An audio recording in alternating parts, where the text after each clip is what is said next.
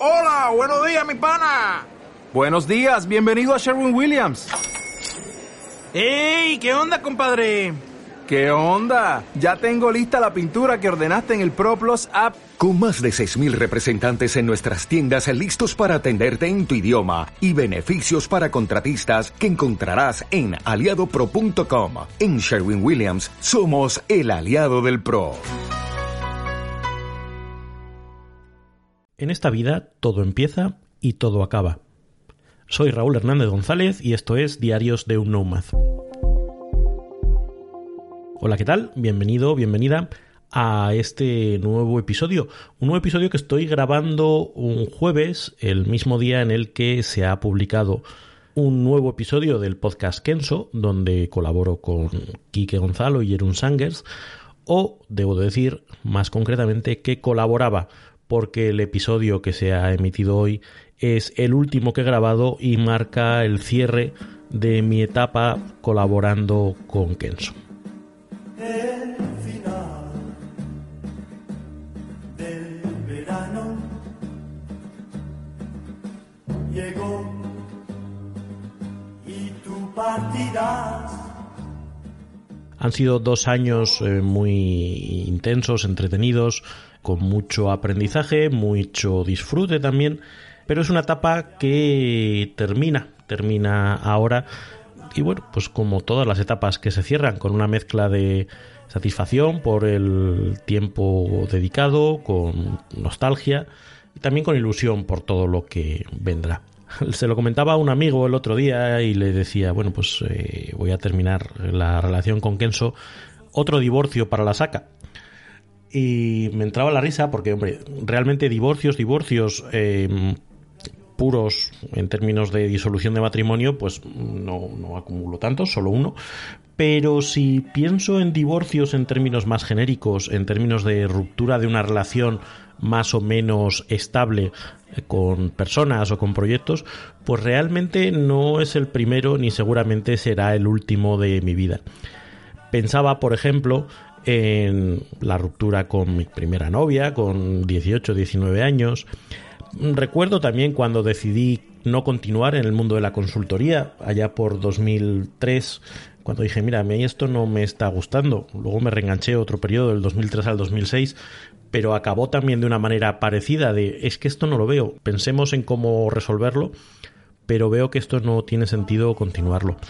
Pensaba, por ejemplo, también cuando empecé a escribir en blogs comerciales, en el blog Salmón, que fui parte del equipo fundador, fui el primer coordinador durante dos años y pico, y que durante una época pues fue como muy satisfactorio y que guay escribir en blogs, pero llegó un momento en que se convirtió en algo rutinario y que no generaba ninguna ilusión, y también decidí dejar igual que después dejé Weblogs como compañía donde estuve trabajando como responsable de servicios a empresas, pienso en la cadena de restauración donde estuve trabajando durante cinco años, pero que en un momento determinado pensé, bueno, aquí yo creo que ya no pinto nada, creo que este, este proyecto se ha terminado, no da más de sí, eh, tendremos que ponerle fin de alguna manera.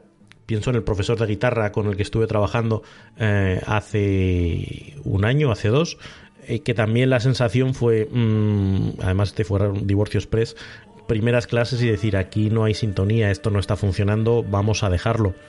Incluso pienso en mi amigo Alberto, con el que he estado trabajando durante varios años eh, seguidos, pero que en un momento determinado hemos decidido cada uno seguir caminos separados.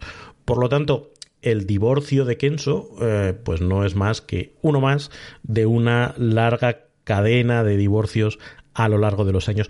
Y seguro que tú que me estás escuchando, pues tienes también tu larga lista de relaciones personales o profesionales que en un momento determinado fueron importantes, que duraron una época, pero que llegado el momento se acabaron diluyendo y tomasteis la decisión de ir cada uno por su lado.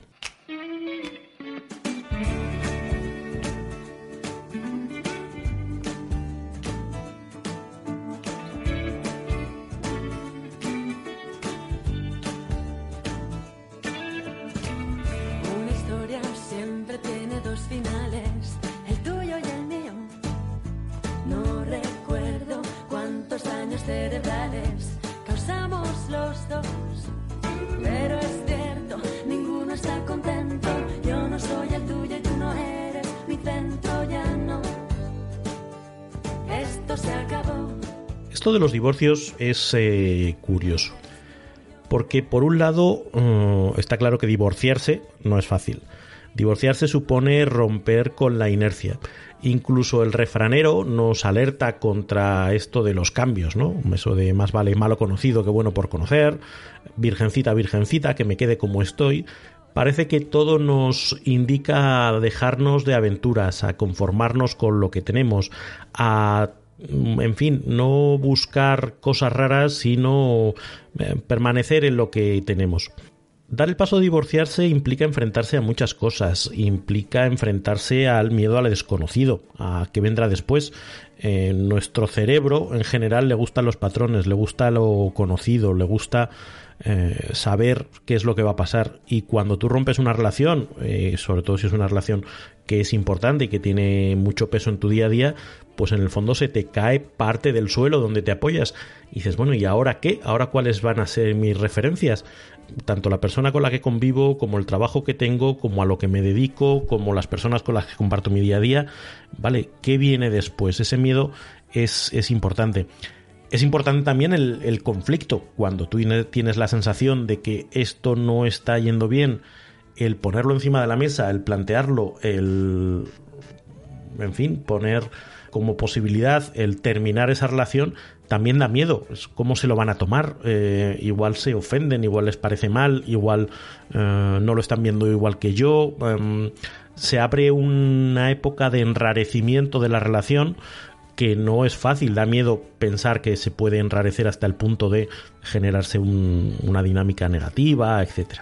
Otro factor que juega en contra de tomar esas decisiones es lo que se llama los costes hundidos. Esto es algo que eh, cuando hablamos de inversiones se ve muy claro. Si tú compras unas acciones que valen 100 y a lo largo del tiempo ves que van perdiendo valor, ves que van perdiendo valor y llega un momento en el que valen 10, te cuesta venderlas porque tú en tu mente tienes eh, la idea de que las compraste por 100 y que no las vas a vender por 10 porque estarás perdiendo. Pero eso en realidad no es un pensamiento razonable. A ti lo que eh, hubiera pasado en el pasado te da igual. Lo importante es que tú mires al futuro y dices, oye, en el futuro las voy a, perder, las voy a poder vender por 100, incluso las voy a poder seguir vendiendo por 10, o esto va a seguir cayendo y la mejor decisión posible que tengo que hacer es cortar pérdidas cuanto antes. Esto es lo racional, pero la realidad es que nuestras mentes siempre están pensando en ese pasado. Y si tú llevas X tiempo con una pareja, el decir, ostras, ¿y ahora qué voy a hacer? Voy a tirar a la basura, entre comillas, todo ese tiempo que hemos compartido. Si tú has estado trabajando en una empresa o en un proyecto, dices, ay, entonces ahora lo dejo y esto no ha servido para nada. Parece como que te quieres agarrar en función de lo que ha sido el pasado pero en realidad deberías mirar en qué es lo que esperas del futuro. Es, oye, de aquí en adelante esto me va a seguir satisfaciendo, de aquí en adelante esto em, va a ir a mejor, o en realidad esto está en un proceso de degradación que da igual lo que hubiera pasado en el pasado, realmente no me lleva a ningún sitio. Ese pensar en el futuro es lo importante. Y cuando pensamos en el futuro, a veces nos pueden la esperanza de que las cosas se den la vuelta, de que las cosas cambien, de que esta vez sí, ¿no? Eso es algo muy habitual en, las parejas, pero no solo en las parejas, en cualquier tipo de relación profesional, en los proyectos, cosas que empiezan a, a ir cuesta abajo y de alguna manera piensas que va a pasar algo, que tú vas a cambiar, que la otra persona va a cambiar, que la empresa va a cambiar, y que las cosas volverán a ser como antes, entre comillas, ¿no? Tienes como idealizado o romantizado esa, ese pasado y crees que las cosas volverán a darse la vuelta. La realidad es tozuda, la realidad es eh, un poco cabrona en ese sentido. Las inercias son muy difíciles de romper y cuando las cosas van en un sentido y llevan un tiempo siguiendo una trayectoria, el esfuerzo necesario para darles la vuelta es muy grande. Normalmente cuando una situación llega a un a estatus determinado es porque hay una serie de causas detrás que no son fáciles de resolver.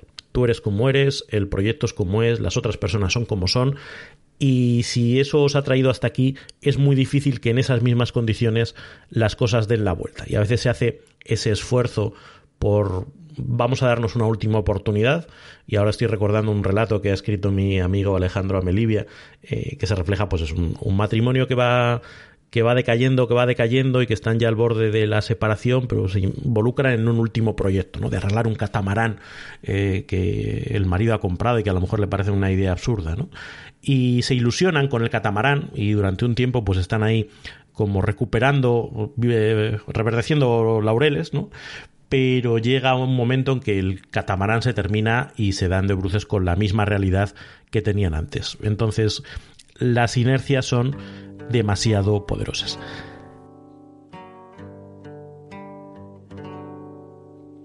Queda, que poco queda de nuestro amor. Apenas queda nada, apenas ni palabras quedan. También otra cosa que da miedo de enfrentarse a un divorcio de cualquier tipo es el proceso de duelo que viene después. A que no se engañe nadie, el romper algo que ha sido importante para ti o que ha sido significativo para ti lleva aparejado un proceso de readaptación, un proceso de duelo en el que no se pasa bien, no es, no es agradable, es como, imagino, quitarse la droga, pues el síndrome de abstinencia, pues esto pasa igual. Se, se trata de readaptarte emocionalmente y readaptar tus hábitos y readaptar un montón de cosas que no es fácil, no es un proceso fácil. Eso no significa que debamos utilizar eso como excusa para eh, no tomar esa decisión. Es que a veces incluso con ese coste que sabemos que vamos a tener que asumir en forma de proceso de duelo, la decisión sigue teniendo sentido. En realidad, lo más difícil es romper con algo que no va mal, entre comillas, que, dices, jo, pues desde fuera, pues no, no, no nos estamos eh, tirando los trastos a la cabeza, no estamos en una situación límite, no es, porque ahí es como muy evidente que las cosas se tienen que terminar. Eh, lo complicado es cortar cuando lo único que tienes es un run run interno, una sensación de que las cosas no fluyen y que no ves eh, la forma de que mejoren, porque ahí siempre estás en la duda de ¿seré yo? ¿Será que no estoy siendo suficientemente paciente? ¿Será que debo hacer algo distinto? ¿Será que... Eh, y, normalmente te pasas una temporada en esas rumiaciones hasta que al final acabas dando el paso. Creo que divorciarse, e insisto, hablo en términos generales, en romper una relación de cualquier tipo, personal o profesional, en la que lleves eh, invertido mucho tiempo, mucho esfuerzo, mucha energía, en última instancia debemos verlo también como la oportunidad de abrirnos a algo distinto, a algo nuevo, a algo mejor. Tenemos el derecho a optar por algo mejor. Eso es algo que eh, el otro día comentaba con, con amigos y me decían, no, que eso de divorciarse, hombre, que es que pues una vez que has tomado una decisión te tienes que atener a esa decisión. Y dices, bueno, ¿y por qué? Si, si esa decisión funcionó durante un tiempo pero ha dejado de funcionar, ¿por qué me tengo que condenar in eternum a una situación que no me está permitiendo estar a gusto? Que si siento que podría liberarme de eso y abrir espacio para que aparezca algo más que no sé muy bien qué es, no sé cómo va a funcionar, pero al menos voy a, abrir esa posibilidad, abrir las ventanas para que corra el aire, a veces eh, digo yo porque si no, si te quedas encerrado en las mismas rutinas, en los mismos eh, comportamientos, es muy difícil que pueda aparecer algo distinto. ¿Y por qué tienes que vivir tu vida de tal manera que al final digas, bueno, pues, pues no me di la oportunidad de llegar a o de probar algo distinto? Esto es algo que en, en su libro, en el libro de Oliver Burkman, el de las 4000 semanas, habla de que a veces en la persistencia es cuando obtenemos los frutos. Y dices, bueno, pues es verdad, a veces hay que persistir lo suficiente para que haya frutos en esa relación, pero ¿cuánta persistencia es suficiente? ¿Cuándo la persistencia se transforma en obstinación? ¿Cuándo la persistencia se transforma en autocastigo? Ese probablemente sea uno de los grandes dilemas de tomar una decisión de este tipo.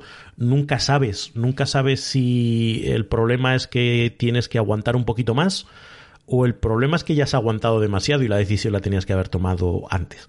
Hay un nivel de incertidumbre muy grande cuando estás planteándote el tomar una decisión de este tipo. Pero tienes que hacer caso, yo creo, a tus tripas, a tu instinto, a eso que te dice, no, ya, ya lo he probado suficiente, ya, ya he persistido lo suficiente, no veo por dónde esto va a tener solución. Y, en ese momento yo creo que es cuando, cuando lo ves con más claridad, cuando tienes la sensación de "Mm, ya está, ya, ya fue. Eh, hay una expresión que dicen los gallegos que me hace mucha gracia que es sen tempo no fue. Bueno, perdonadme los gallegos que me escuchéis, pero sabéis a lo que me refiero. Eh, como ya era hora, ya eh, llevabas mucho tiempo persistiendo sin ver posibilidades de, de resolución y ya está, ya tomaste la decisión y ya pudiste salir de ahí. Ojo que cuando hablamos de permitirte optar a algo mejor, hay un elemento, un concepto que yo del que hablo muy habitualmente, que es el de la fantasía escapista. Ojo con pensar que todo lo que vas a encontrarte por ahí fuera va a ser mejor.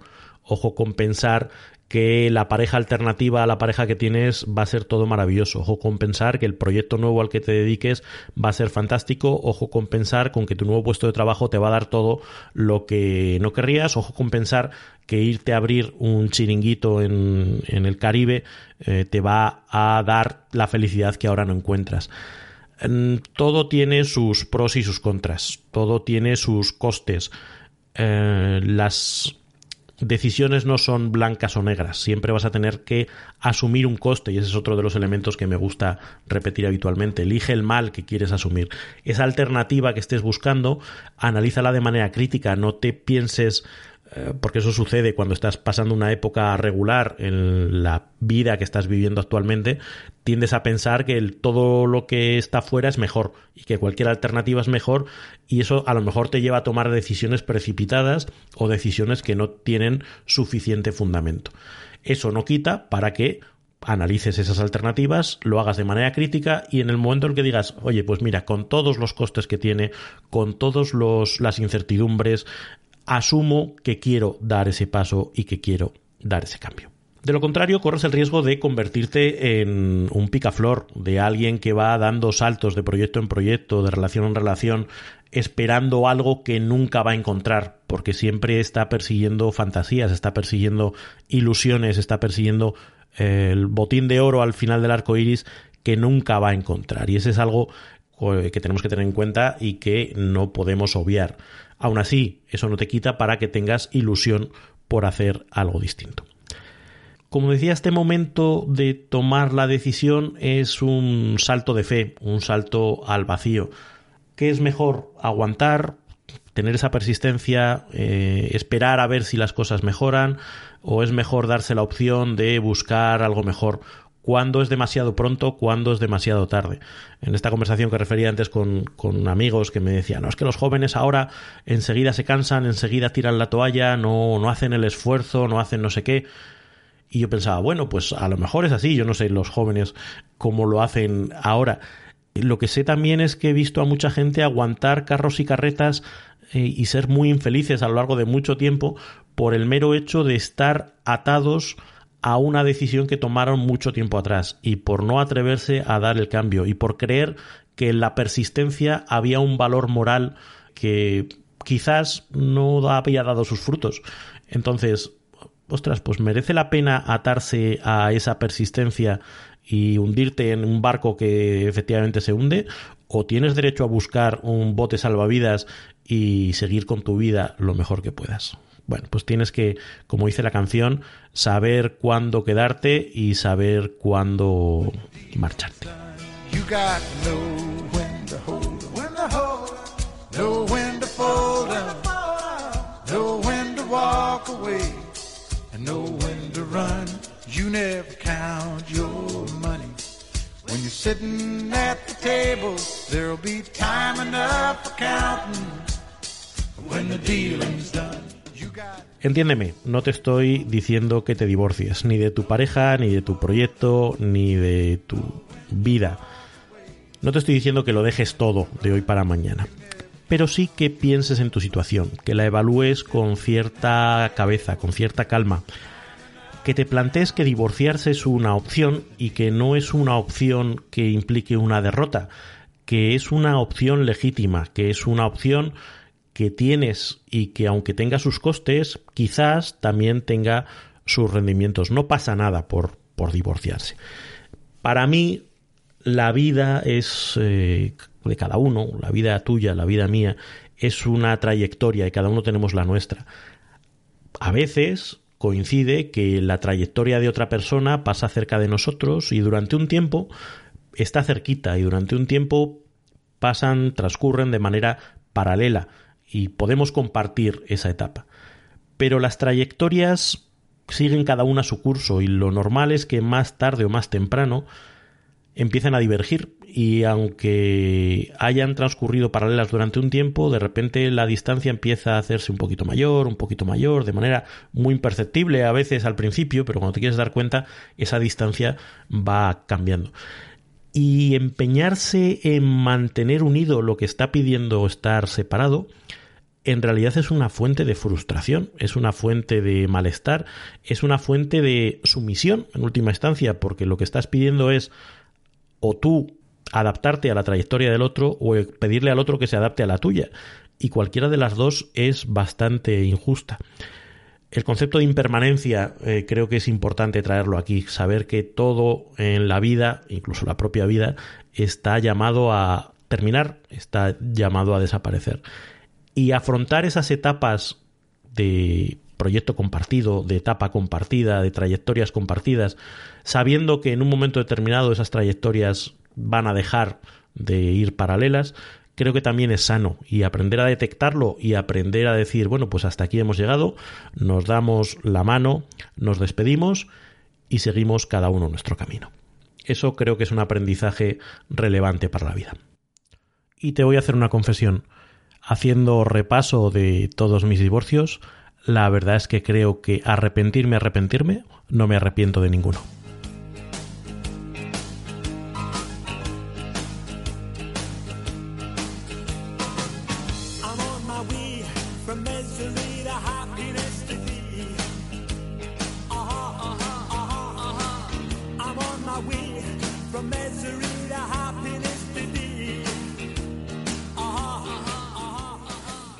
Nada más, hasta aquí el episodio de hoy. Ya sabes que puedes saber más sobre mí o sobre el podcast en mi web, raúlhernandezgonzalez.com, que te puedes suscribir a la newsletter donde cada semana te cuento alguna batallita y que para todo lo demás nos escuchamos en un próximo episodio.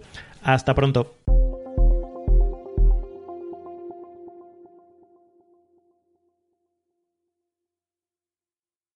En Sherwin Williams somos tu compa, tu pana, tu socio, pero sobre todo somos tu aliado, con más de 6.000 representantes para atenderte en tu idioma y beneficios para contratistas que encontrarás en aliadopro.com. En Sherwin Williams somos el aliado del PRO.